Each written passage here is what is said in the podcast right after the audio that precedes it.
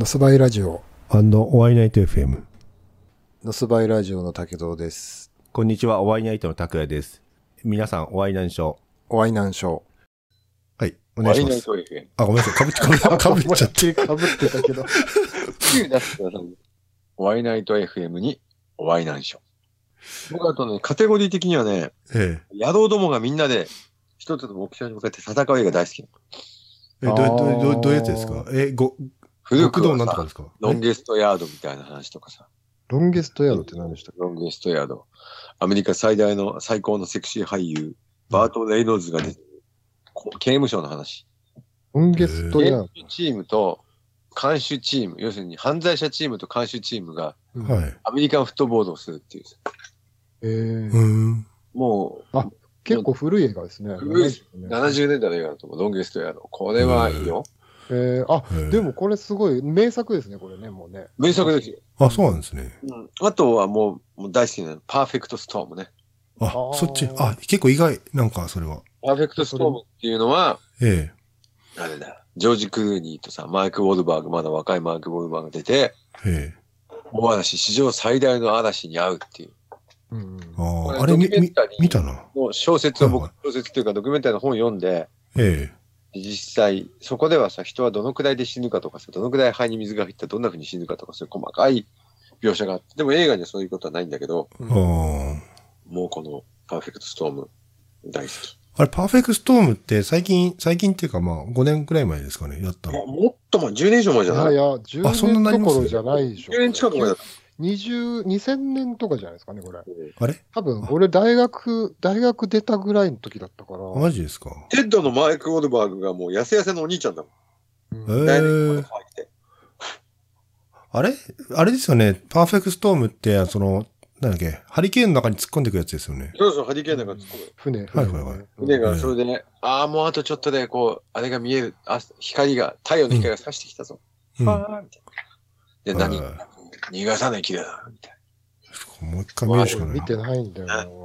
まあ、ともかくみんなでそうやってさ、ええ男たちがこう、一つの目標に、あ、じゃあ僕、仕事もそうだったし、うん遊びもそうだったし、そういう、なんていうの、こう、信用できたりできなかったりするやつだと一緒に、うん。生死を共にするような行動っていうのが、まあ、すごくたくさんあって、多分それは、うん。今の平成、令和の世の中の中では、かなり特殊な体験をいっぱいしてきたので、うんへえ。え、え、どんな体験ですか？ちなみにそれ。うん例えばさ、ええ。メキシコのレースに、まあそれは。はい死んじゃいそう事件じゃないけど、うんメ。キシコのオートバイのレースに行くのに、はい。25フィートのキャンピングカー1台借りて、はい。そこにレースに出るオートバイと、プレダンスのオートバイと2台ぶっ込んで、はいはい。人が10人ぐらいでずーっと3週間ぐらい、1ヶ月ぐらいか、ええ。共同生活しながら、あのバハカリフォルニア半島の先っちょまで行って帰ってくるとか、はい。あとこう、4人の、本当に精鋭、当時最高に乗れてる男たちと、うん。鎖を使わないと越えられないようなはい。山道の峠道をオートバイ4人でアタックして。ところが、へえ途中で雪が降ってきてさ、動けなくなっちゃうんだよな、ああ。完全に。え、どうしたんですかそれ。つ？雪が降って寒すぎて。ああ。僕ともう一人が、どうでもない、もう、とんでもない山道から下の林道に降りる道を見つけて、はい。オートバイをみんなで蹴飛ばすようにして落として、ええ。夜中の1時に生還する話とか、それ映画になりますね。それってでも、あれですよね、田代さん自身の、自身の、みんなで、みんな、そうやっぱそのもう二人、二人で生還した友達と、うん。自分の背丈も高い熊笹の中をずっとオートバイで走ってたら道をロストしちゃって、ええ。で、バイクをその熊笹に追っかけて、二人で背中合わせに、こう、座るわけよ。寒くてさ、すっごくはいはいはでも男同士だから抱き合うのも嫌じゃん。い。もう、それでも、生死を分けるからしょうがないくらいですか？だからちょっとまだそこまでじゃないな。ああ、そういうことですね。背中合わせに座って、はいはい。タバコ今何本持ってる？俺は13本。嫌な数字だね、とか言いながあら、タバコを分け合って吸あ。って、はいちょっと横になろうかなって横になったら地面がちょっと凹んでるんだよ。えハイエナ跡じゃねえかっつって、え。え熊笹の中を二人で這いつくばって道を見つけてそこから生還してくるって話とか。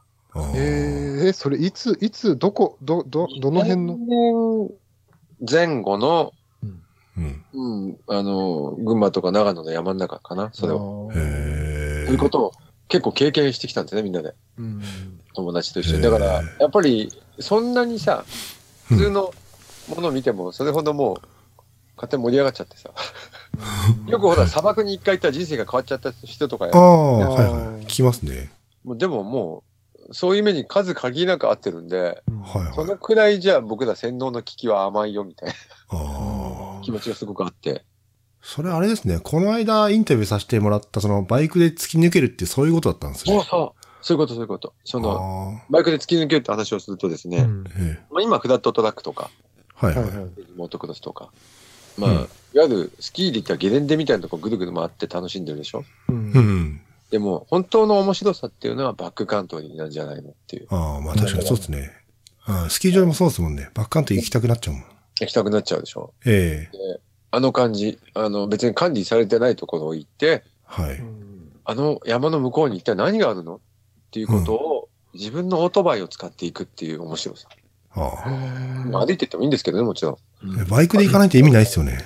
うん。だけどやっぱり自分の大好きなバイクでそこ行って、うん。本当に厳しいところは押すしかないけど、ほとんどのところ乗っていけるしさ。ああ、まあそうですね。行けるぐらいの難易度のコースを、うん。2万5千分の1の地図を見て、等高線を見ながら探すんですよ。あ、スマホじゃないんですね。スマホ見ながら行くわけじゃないんですね。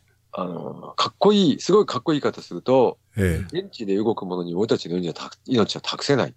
まあ確かに電池切れちゃったらもうそこでおしまいですからね。うん。電池それが、電池切れイコール死ではさ、え電池で動くものに自分の命を託してはいけないよって僕は言いたいですね。え。ああ、なるほど。まあ、あとその頃まだスマホがなかったっていうのもあるんだけど、ああ。でもかっこいいですね。理系に言えば。でも今でも、あれだよ、うん。あの、道の確認でスマホは使うけど、え基本やっぱ地形を見たり、え。ええ。磁石っていうか方位を見ながら動いてますよ。あ、そうなんですね。だからこの前自分迷って、たあれですかね、多少さんとか遅れたんですかね。うん。スマホを見てるからじゃないのかな、そあやれは。やっぱり、やっぱそうですよね。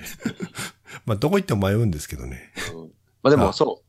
ちょっとね、自分話になっちゃって申し訳ないんだけいど、やいやいや。えへ数限りない、本当数限りないだね。毎週のようにバイクで山行ってたから。え。じゃあそれ結構命がけはな感じの。命をかけてるつもりは全くないんですよ。ああ。自然に命かかっちゃうみたいな感じですよね。うん。死にに行くわけじゃないんで、うん 結果雪降ってきちゃったねとか、あ見てロストしちゃったねっていうのはあって、だあ。からうん。冬山の遭難認定時間は午後4時とかちゃんと分かってるから、ああそ。れまでになんとかしようぜって思ってやるんだけど、うん。分からずも雪がものすごく深くなっちゃうとか、そういうことですよね。うんうんへ。いやー、よかったですね。今こうやって喋れてよかったですよい。や、ほんとね、あの、ええいろんな偶然のか積み重ねで僕はもう横に。すげえな。じゃあ結構、まあそうやって別に危険な目に会いに行ってるわけじゃないんだけど、そうやって雪が降ってきちゃったりとか、遭難しかけちゃったりとかして、だいぶじゃあ何度も、あ、これダメかもって思ったことは何度もあるってことですか？うんダメかもとは思わないけど、これ良くない状態だねっていう。あああ。あ。これはちょっとシビアコンディションだね、今僕たちは。っていうことはありましたね。へーでも必ずその時はバイクが一緒にあってっていう感じなんですか？そうですね。あの、まあ、それ以外にマウンテンバイクとか登山的なこともしたことあったけど、まあう、ん。回数が圧倒的に少ないんで、うんあえてバイクと一緒に出かけてたから、うんへえ。すごいですね。そうじゃなくても、例えばクラッチ板焼いて動けなくなっちゃった人がいたりとか、えパルスジェネレーターから出てる線切っちゃったりとか、え。へえ。あのバイクのトラブルも、あうんそれもまた多そうですね、バイクのトラブル。あ。そういう時にどうするか。パルスの線切った人は、あのえまず落ち着いてタバコを吸って、え。はい。で、バイクをオイルが出ないように横倒しにして、はい。で持ってた六角電池でそーっとクラッチカバーを開けて、えパルスの線を丁寧に引っ張り出して。よじって繋いでビニテ巻いて帰ってきた。ああ、ちゃんとじゃあ直したのその場でで直し急処置で。うん今簡単に話してますけど、それ相当ですよね。うん、ちょっと残念な感じですよね。あと、うんクラッチなんかも僕の2、3枚持ってくんですよ。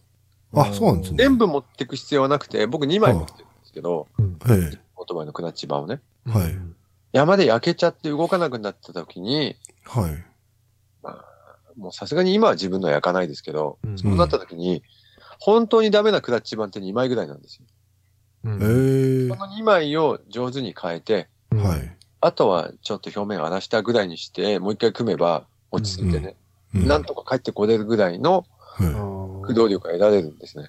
ええあ、本当応急処置処置的な感じってことですね。そうそう。あの、まあもちろん帰ったらちゃんと全部変えてあげるし、うん。でもオートバイのオイルが出ないようにバイクをそーっと横倒しにして、ええその場でクラッチが変えられれば、うん。バイクを置いてくる必要はないと。えそれや山ですよね？山です。要するに、まあ、あの、道路が通じてないところでそうなっちゃった時です。ええでも山だと斜面もあって結構辛くないですか？うん、辛いですよね。だから、ですよだけど、ね。動かないバイクを押して帰ることは実際無理になっちゃうんで、ああ。全員山には出さないけど置いてってくんねえかなと思います。僕は出しますけど、置いてくる前。ああ、まあそうですね。アイドルスキルだとか言うけど。じゃあ今自分がその、まあホットロットに出したバイク、もうなんかそれを想定して、まあいろいろ作ってるって感じですか？あれはほら、ゲレンデ用だから。ああ、そういうことですね。うんあれはもうぐるぐる回るためのええうんものだから、うん。で本当はあの、申し訳ないけど、最初の頃は、あの、ぐるぐる回って一体何が面白いんだよって、本当に思ってましたよ。ああ、うん前のホットロットででもそれ喋ってましたね。言ってたよね。ええどこにも行けないのにぐるぐる回って一体何が面白いの？君たちはって。うん。となんか実際やったら、まあ、それはなん、どんなものにも面白さはありますよね。うん。なるほどそね。その面白くなった瞬間ってなんかあったんですか？ここれやったらなんか面白くなったみたいな。ちょっと乗れるようになったら面白くなったよ。やっぱり上手くなったら上達するとみたいな。とは言わないけど、上手くなったらってわけじゃないけど、そう、あの、うん課題が出てきたら面白くなりますよ、みんな。誰でも。へえ。うまさのレベルはそれぞれ違うだろうし、うん。だけど、ねえ、そうじゃないですか、多分。うん面。白くなったら、なるときって全然初心者の時じゃないですよね。あ、まあそうですね。うん。うん。ギターとかはさ、ええコードを抑えられるようになったら面白くなるとかさ。面白い、面白いんですかね？自分ギター買ってやろうとしたんですけども。ギターとかさ、オートバイって、買ってすぐはそんな面白くないと思うんだよね。ゲートボードとかもきっとそうだよね。はいはい。買って練習してちょっとできるようになったら、みんなめちゃめちゃ面白くなるじゃん。ああ、なるほど。でもそういう遊びが僕はいいかなって思ってるんですよ。大事とは。自転車だってそうじゃん。あんなの横にすぐぶっ倒したらすぐ嫌になっちゃうよね。ああ、確かに嫌嫌ですね。うん。でも倒れず走れるようになったら急に自転車楽しくなるじゃん。あ、なんか楽しいですね。わかります。うん。そういう、ちょっとできるようになるまで、ちょっと我慢がいいでしょ、ああ、確かにそうまあでね。ですもね、それはね、確かにあるかもしれない。あのゲームとかとはまた違いますよね。ゲゲーームとかムとか買った、瞬間面白いじゃん。うんええもう初めからそういうふうに設計されて、誰でも楽しめるように作られたものではないものってことですよね、きっとね。うん。うんピアノとかさ。うんうん。それはでも確かに、あのーうん、最近ね、やっぱりある程度、年齢を重ねてくると、うんああ、そういう方が、やっぱり奥が深いんだろうなっていうのは、やっぱり思うかもしれないですね。うん。あの、ちょっと乗り越えるものがないと、基本、うん、うん。あの、飽きちゃうんだろうなっていうのは、うん。だからね、うん多分ね、俺ドキュメンタリー、俺ハリウッド映画見るよりも、ドキュメンタリー映画を見る方が好きなのも、自分の中ではそういうところは確実にあるんですよね。最初うん10分ぐらい、ま、我慢して見てると面白くなってくるんだよね。そうそうそうアトラクション性がないからさ、映画。うんああ、はいはい。そうそうそうそう。それはね、同じです、アトラクションが、アトラクションじゃん。ディズニーとかと一緒の。うんうんインディ・ジョーンズなんて。うん。だだけどね、そうなんですよもうちょっと、お何じいちゃんが語る物語みたいなもんじゃん、ドキュメンタリーの。ああ、そうですうんおじねい。ちゃんの声とか退屈な言いっぷりに我慢してると、うんえ話が面白くなってくる。なるほど。じゃあ、このラジオと一緒ですね。最初の10分は面白くないけど、ちょっと我慢して聞いてると面白くなるみたいうん我慢して聞いてください。な。そうですね。ぜひ。我慢しそうだから話戻すとそういう感じなんですよ。うんああ。まあ、カラフル、まあ、オートバイバンバンバンってなるから上手に作ってあるし、うん。いきなり、まあまあ面白いんですけど、でもやっぱりうん、興味のない人も、どうだろう、うんボーイフレンドに紹介されて頑張って20分ぐらい見てたら、ねう、ん面白い。そう、でもまあそういうもんですよね。ドキュ割と、うん、あの、こう、ドキュメンタリーはそういうものは多いですね。あまりエンターテインメント性の強いドキュメンタリーもありますけど、う。うんん。基本はそうやって見るのがすごく楽しいですよね。うう。ん。そうですね。なんかちょっと、じゃあ、我慢して見てみよう。初めから我慢していやあれなんですよ。いや、この、さっきのギターの話もそうなんですけども、自分まあギター買って、ちょっとやろうかなと思ったんですよ。まあ2、3日はちょっと練習したけども、一人だとなんか心折れてきて、ちょっともうそこから触ってないんですね。そう。だから楽しい仲間とか、まあいれば、まあそれはそれで違ったり、まあ人がね、これ面白いからやってみようって、いまあ進めてくれればちょっとやれるのかななんて今思いましたけどね。いや、でも本当そうですよ。うん。ギターだって仲間がいてさ、ええ夜中やろうぜとか言ってさ、うん。夜中に川行ってさ、ハイエースに椅子出してさ、でコーヒー飲みながらこうやってこうギターここで弾いていたら、えあ、また行こうかなってなるしさ。で、ああの曲やってとかさ、ええで次あれ歌うよなんて言ってると、えうん。だんだん確かに楽しくなりますね。バイク一人ぼっちで練習するのはなかなか大変だと思うんですよね。確かに。まあうん。まあまあ孤独な作業だし、すごくバイクって個人的な遊びなんだけど、上手くなるにはちょっと仲間がいたりさ、うん。うまいやつ確かに。教えてくれたりすると。違いますね。フラットトラックを一人で走ってたら、あれ結構辛いですよね。うん、あと、怪我して帰れなくなっちゃう。一人だと。確かに。無謀なことできない。うんえ、田代さんは、あれですか、僕、あの、バイクの、僕いつもこれ、バイク乗りの人の、まあ、ドキュメンタリーというか、まあ、あの、撮影させてもらった時に必ず聞くんですけど、はい、なんでしょあのバイク乗るときに、そのみんなと一緒に乗るのが好きな人と、あの一人に、バイクで一人になれるっていう、そういう時間が大好きだっていう人って結構二二つに分かれるんですけど、う。あ、僕完全にあの、あれですね、2種類に分けて楽しんでますね。ああ、なるほど。両はい方ともってことか。うんうん、そういうとこ行くときは、ハーレーでどっか遠く行くときは、うんあんまり人と走るの好きじゃないんですよ。あ、そうなんですよ。あ、逆に？早く走ったり、ゆっくり走ったり、適当に休憩したり、うんはい。もう一回も休憩しないで走ったり、勝手にできるじゃん。うんううんん。わかる。うん次じゃあ、うなぎ食おうねって走り始めて、えいややっぱラーメンでいいやってラーメン食べてたら、え。え絶対だけど文句言うからね。そう、わかる。本当にその気持ちはわかる。もう多分、あれバイク乗りあるあるです。寒いし、ラーメンがいいなって思うわけじゃん。うんえ。えなんかうなぎじゃないってラーメンのこと文句言ってもつつまんないって困るよね。え。まあ確かにそうっすね。そんな人とは走れないよ。ああ。なるほどね。だけど、ええ。山とか行くときは、一人のそのリスクもよく知ってるし、はい。綺麗だねとか、えいや、え。怖かったねっていう共有もしたいから、うんそういうときは友達と行く。ああ。だから、どっち派っていうことはないですけど、うん。平べったいとこを走るときは一人派ですね。うんああ、そうなんですね。多分、まあ、どっちかっていうとあれなんでしょうね。その、まあ、もともと一人でできるんなら一人でやるんだけど、やっぱりあの、その林道を走ったりとか、うん。割とそれなりにリスクがあるものだと、ちょっと一人だとちょっと危険だからっていうところも、そういう側面もあるんですかね。僕昔ね、うん。ええ。ヤチみたいなね、こう沼？うん。はいはいは僕がずーっと立ってると胸まで入るような沼にね、い。えオートバイを落としちゃったことがあるんですよ。え。え最初は後輪バーンって入っていったら、前と後ろのタイヤが埋まって、え。えで、やばいと思ってブーってやったら、うんはいああ、うまそのままずるずるっと。って、うんえ。はいはい。フロントタイヤももう3分の2ぐらい埋まって、うんおお。それで引っ張り出そうと思って、もしゃもしゃやってたら自分が胸まで入っちゃって、ああ、うん底なし沼みたいになっちゃう。うん。これ、命の危険を感じてですね、うん午前11時ぐらいから夜10時ぐらいまでかけて、ええ。沼の際までオートバイをなんとかちょっとずつ寄せて、うんはで、そのハンドルを岸にぶっ刺して倒れた状態でね。で、車体は水に浸かんないよう、これ以上深く落ちないように、うん。木の枝とかいっぱい詰めて、うんはい。で、頭から下まで泥だらけでバスと電車乗って打ち返すことはね。いや一人だったんですよそうなの？一人だとそうなっちゃう。ああ。もう、もう何かのコスチュームプレイみたいに、もう目だけ、あ出てる感じですか？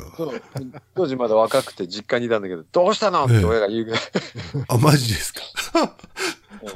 え、それ、バイクどうしたんですか？うんえで、はい。後日友達のトラックで一緒に取りに行ったんだけど、ああ、そういうことです そうかね。なるほどあそういうこともあるから、じゃあ初めからみんなで言っときゃよかったみたいなね。そいつのトラック、ものすごい狭い山道にさ、ーえやめてくれよっていうのをそいつ、いいよ、俺が運転してやるっつって、そいつの友達のトラック、無理くり木で横バリバリ擦りながら入ってきて、最悪だ。鉄のワイヤーでバイク沼から引っこ抜いて、ええすごいですね。ミキ君ごめんねって感じなんだけど、うん。あ RN36 ってすごいかっこいい丸めのハイラックス。あ。はいぐ。ずぐずにしちゃったね、最後横ね。ああ。ごめん、ミキ君。そうでもそういうことがあったりしたので、一人は良くないんだなっていうことを、やっぱり身をもって知ったんですよね。ルうんールとか、うんうん。あんま守らないけど、経験則に応じてそれ以上嫌な、不快な目に遭いたくないんで、いや、でもそれ結構命の危険も、相当不快な部類でしたね、僕の中では。かなり、あれですね。僕だったらそれパニックになるかもしれないな、もう。沼まで。パニックでしたよ。うん。もう、でも最初に、そのウエストバッグを濡れないように、川岸っていうか、ね、沼の横に置いて、はいはい。お金だとか、まだ当時、携帯電話持ってたかな、持ってないかなぐらいの時代ですね。携帯電話なかったちょっとした食べ物と。はい。で、それがあったから、僕は落ち着いて帰ることができた。ああ、なるほど。僕ね、そのふざけて山遊び行くときも、必ずおにぎりを5個買いなって友達に言うのね。あ、そうなんですか。え、それなんでですか？5個買えってほぼいないんだけど、うん。ちょっと遊び行くくらいのつもりで、ひどいものに会うっていうケースがすごく多い。え。それブ、ラックホークダウンって映画見たか？ーブラックホークダウンは見てないなブラックホークっていうヘリコプターが、はい。あの、それこそ、ああいう中東の紛争地域にうんでうん。すごいイージージョブをしに行くわ。イージーチョイスな感じのうんしに行くんだけど、ええ。水筒に水入れねえのか？大丈夫？ちょっとした話だからさ、って言って、うんブラックホーク怒っちゃうわけよ。ええ。謝ってね。はい。うんで、そこでものすごいみんなピンチになるっていう映画。まあ、ネタバレはしませんが、まあ、ともかくそういう映画なわけよ。ああ、はいはい、ありますね。うん。だからちょっと、それも僕が大好きな男同士がみんなでこうんう、やばいのああ、なんか、すごい共通してますね。あの、田代さんが好きな。で。いいでしょ なんかこう、あ のこう、サバイバルな、仲間同士でサバイバルをこう、どう乗り越えるかっていう。だからみんな、そう。うんうん。で、その、サバイバル、うん。僕の、ちょっと、僕の兄貴分がね、一人いて、僕あんまり誰か兄貴とか思わないんだけど、まあ兄貴な人がいて、ええ。その人がいろんなそういう企画をね、考えてはね、はい。やるんですよ。冒険の扉っていう名前で、うん僕らやったことがない。カヌーに乗せて川を流したり、うん。いろんなことさせるんだけどさ、ええ。すごいですね。どんどん影響されて僕らも。ええ。やばいことがしたわけじゃないんだけどさ、面白いことがした。自然的にやばくなっちゃうってことですね。そうそう。だからそういう時に必要なのが、ちょっと話戻すと、おにぎりは5個ぐらいあった方がいいし、ああ飴とかチョコとか絶対必要だし、あ。はいはい。雪でバイクが動かなくなって、その、だんだかだんだかだんだかだんだかって僕らがええ。バイクを下ろせる道を作ってる間も、はい。エンジンかけっぱなしにして、空冷エンジン、それにしがみつかせて、うんで、口の中にチョコレートをぐいぐい押し込んで、僕ら道を作りに行ったのね。そのチョコレートがそいつらのカードも押してたんじゃね、一生懸命。ああ、なるほうん。だから、食べ物とか飲み物は、ど。ええ。必ずちょっと余計に。はい。鮭のお茶漬けなんて余ったら家帰ってお茶かけて飲めばいい。まあ確かに。そらそうですけど。すげえなやっぱあれれですね、危険と面白さは隣り合わせですね。あの、海光武史、海光武史って小説家がいてさ、ウォーカーとか釣りの話をね。はいはい。ここに大事なのは、危機と遊びだ。危機がないとただ遊びじゃ飽きちゃうし、うんうん。危険すぎても嫌になっちゃうし、うん。遊びっていうのがこの男の、こう、奮い立たせる、燃え上がらせる何かなんじゃないのって。ううんん。確かにもう、まあまあ、バイクもね、まさに、まあ単純に、やっぱり、リ面白いスクがあるからっていうのも、そうですやっぱりね。あるでしょうからね。スリルって危ねえと思うからスリルなんじゃん。んそうです。ね。うん、わかる。だから、まあ、フラットトラックが面白いのは、まあ、スリリングな遊びなんですよ、まあまあ。僕ものこっちゃったし、周りでも鎖骨折ったり、膝折ったり、膝のすねの下2本骨折ったり、ええあ、そうなんですね。なんかみんな見てると簡単そうな感じだけど。誰でも、うん、うん誰でも親なさいとは言えない遊びなんだけど、へえへうん、だけど、リスキーなところはあるんだけど、え。あ、そ面白いんう、ですよ。そうなんですね。すげえもう、なんかすごなんかすすごすぎて。危ないってちょっと面白いよね。確かう。に。うんん。そうですね。だから夜の街もちょっと危険、危険な感じで面白いんですね。危ないですね。うん夜の街？夜の街も専門？いや、なんかほら、新宿の裏とかうん、怖いじゃないですか。危険な地帯。怖いよね。吉祥寺の裏、裏とかさ。そうですね。うん、うん確かに。そういうとこも。でもなんか行くとワクワクしないですか？するする。だから、それそれと同じですね。昔の香港とかさ、そうですね。うん。昔のペルーとかさ、うんうん。旧市街の裏側とか、ロサンゼルスもそうだよね。ええそうですね。なんか、怖いけど、ワクワクみたいな。本当に路上で焚き火してるよ、みたいな。あ結構やっぱりあれ、田代さんは海外いろいろ行かれ、行ってるんですか、やっぱり？行きましたね。うん。え、それはバイク関連でってこと？バイク関連だったり、バイクをこう売るためのプロモーションの撮影だったり、え、ど、どういうことですか？あバイク、バイクや、バイクメーカーとかってことですか、ホンダっていう会社が日本にあって、ああ、知ってますけど。はいはい。知ってます？そううん。ホンダのオートバイを昔すごいビデオ作って、プロモーションへー。作った時期があって、うん。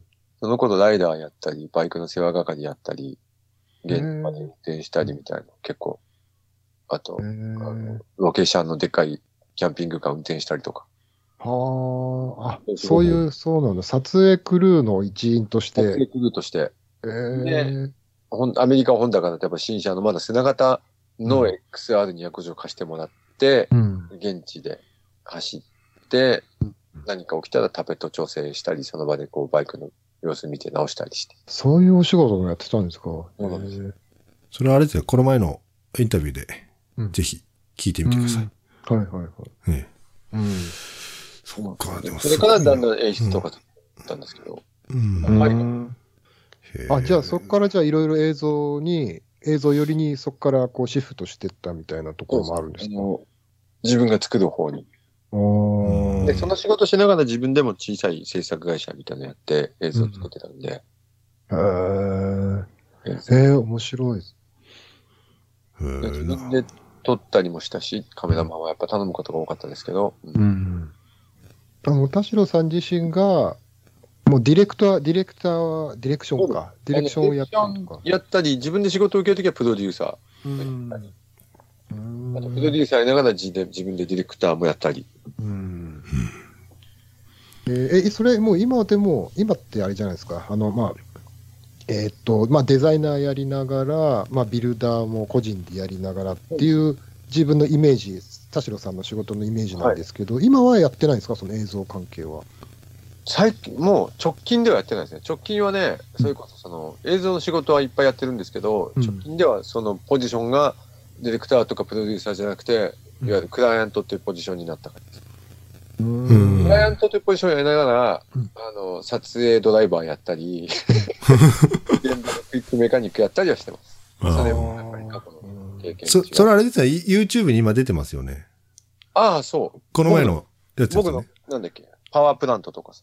それも、あの、この間のサイトに、あれ、インタビューでサイトに載せましたよ。ああ、はい、はいええちょっとじゃあ見てみます。ちょっと、ぜひ、ワイナイトのサイトを見てください。あ、はいはい。ええ。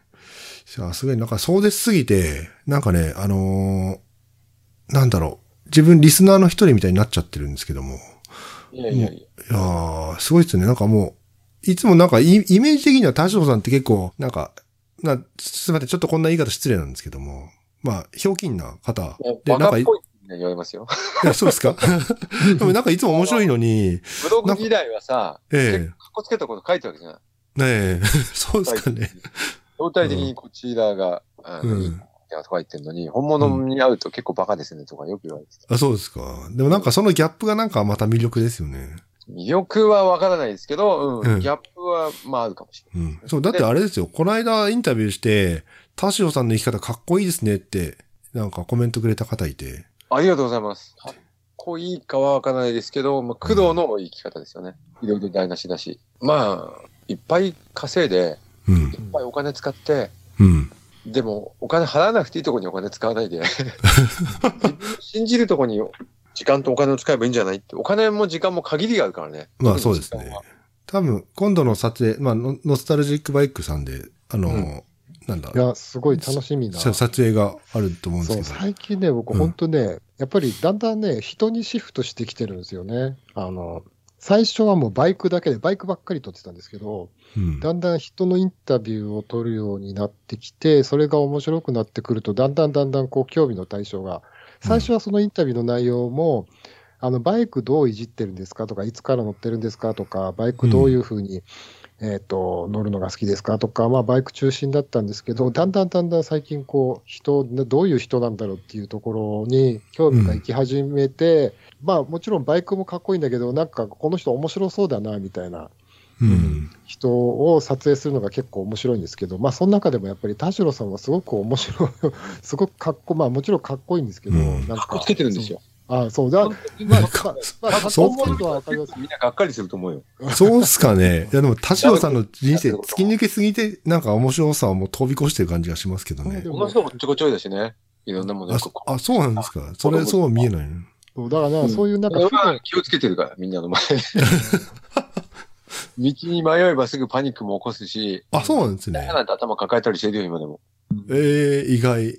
うん。だけど、まあ、みんなより起こさないかな、みたいまあ、最低でも自分よりは起こさないと思いますよね。うん、その田代さんのそう、まあね、そういうた拓也君が言う突き抜けたところももちろん面白いんですけど、なんか、こう田代さんがた時折言う、なんかね、こう、うん。人生こう台無しにしてきた部分がたくさんあるみたいなことも、ね、何何度か言ってるんですけど、なんかそういうところもすごく興味深いなとか。うん、うん、確かに。うんな。話はね、ちょっと恥ずかしい話だから、そんな言いた、言わない。えーそうそうそう、それがまた興味深いじゃないですか。その恥ずかしい興味深い確かにまああの、僕と飲んだ時に教えてあげます。本当ですか？じゃあぜひ。じゃあ酒持ってきますかね、じゃあ今度カメラと一緒に。でも、で でもあれですよ。この次の収録はた、あの、なんだっけ、3人でやる収録は山の中で、鳥のさえずりを聞きながら収それ録っていう 先。ですか？それ先にやるんだ。それ先マイナスに、15度ぐらい夜はね。そうそう。クソ寒い中で。いいっすね。マイナス15度ぐらいのところを越して朝やろうよ。そうですね。ぜひ、キキャキャンキャンプで、震えながら、プ。いいですね。最悪だね。最悪だけど、まあ、いろんな意味で人生台無しになっちゃうかもしれないけど。あそこ行こうか。尻焼温泉ってご存知？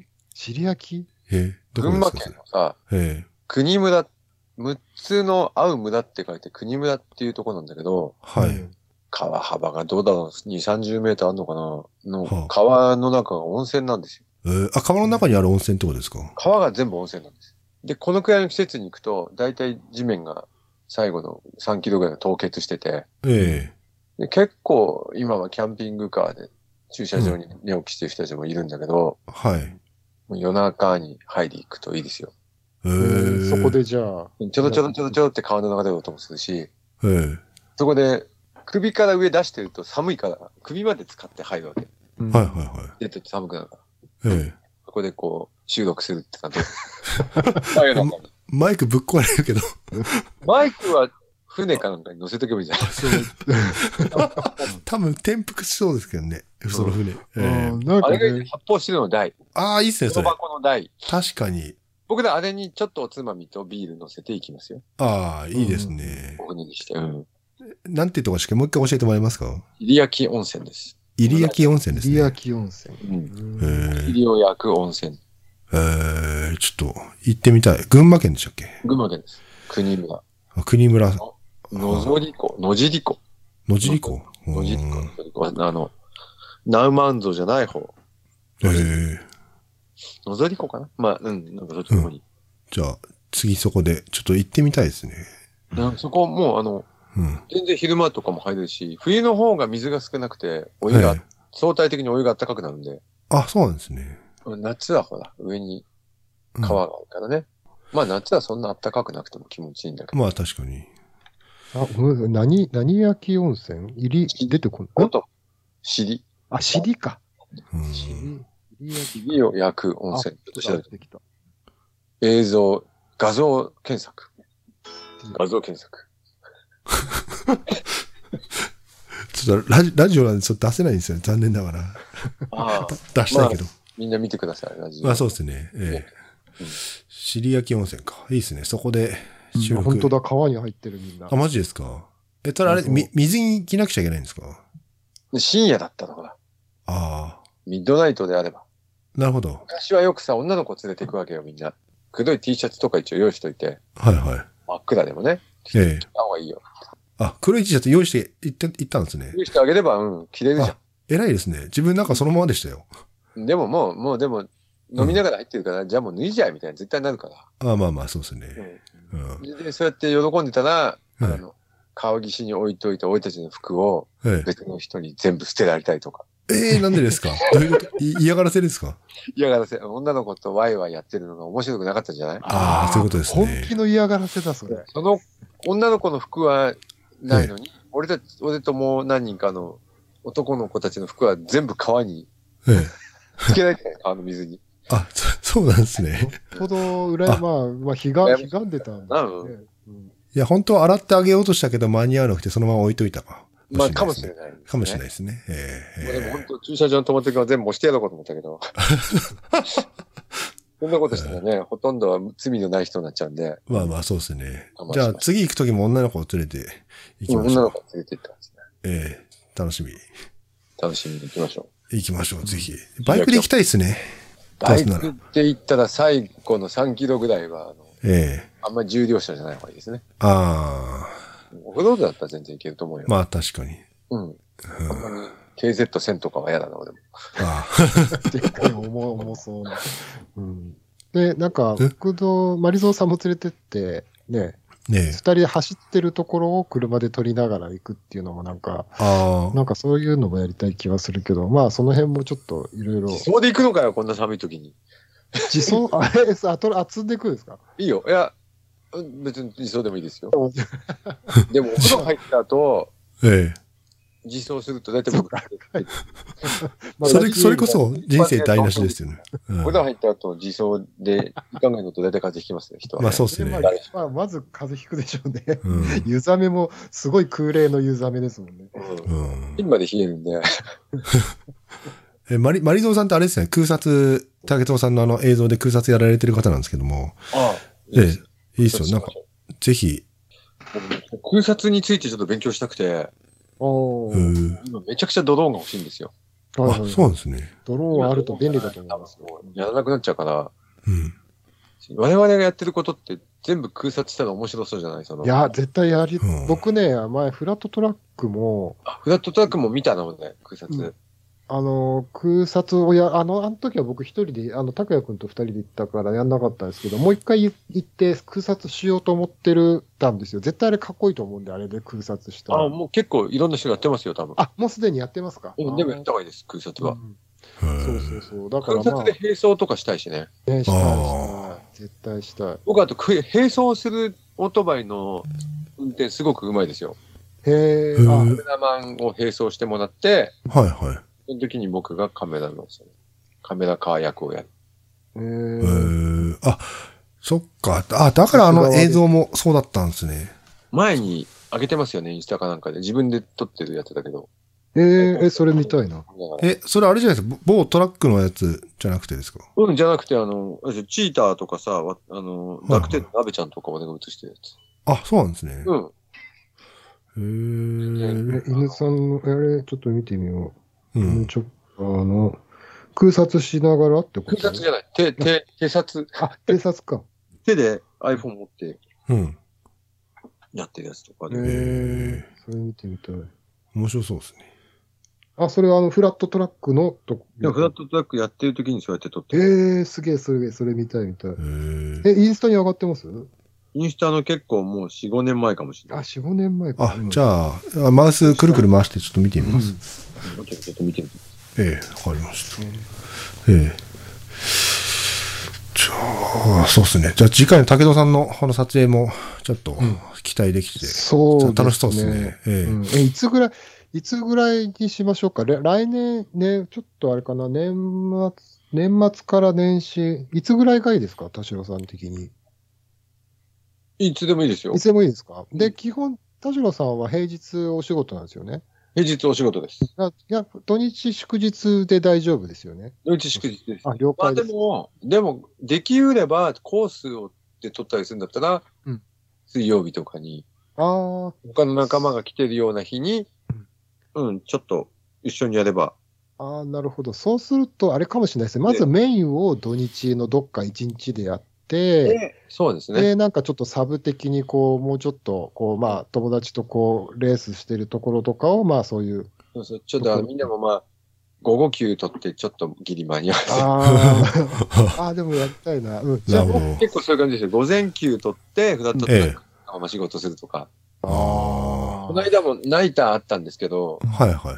ちょっとナイターまで僕もね、平日は忙しいので、うんえ僕も早々に退散して。うんえええいや、行きたいな、それ。でも、仕事はな、辞めるしかないですね。自分辞めていこうかな。いや、うんやめるほどの値打ちはないと思うよ。あ、そうですか。えー、そうですか。じゃあ、ちょっと映像を楽しみにしてますそんな。に平日は休めない系なんですね。あそうですね。平日はちょっと難しいですね。じゃあ土日にしましょうよ。うんまずはじゃあ土日だってやめたわけいかない。うんいやいや、べ別に自分はおまけみたいなもんだから。うん、あの、またね、平日は平日で、もし、まあ、その辺はちょっと、拓也君が、まあ、都合、拓也君は、ええうん、まあ、頑張って都合を合わせつつ、まあ、無理だったらちょっと、そうですあの、ね。っていう感じで、そういうどうせこの人たち遅刻してくんだぞ。え？いいやあれ？はは遅刻。毎回遅刻、この、前もね、あの、ロットショーの時も思いっきり遅刻してきた。あ、そうそう。あれ、あれ、ね、完全寝坊ですね。まあ、まあ、まあ、いろいろ言い訳があるんですけど、まあ、しょうがないね。じゃあ、撮影を次回楽しみに。はい。してますじゃあまたそれ、その辺はまたおいおいちょっと調整させてください。じゃあ、今日はこの辺で、えっ、と、今日は、えー、スペシャルゲストの田代さんをお招きしてのラジオ配信でした。ありがとうございます。ありがとうございますありがとうございますありがとうございます。ワイナイト FM。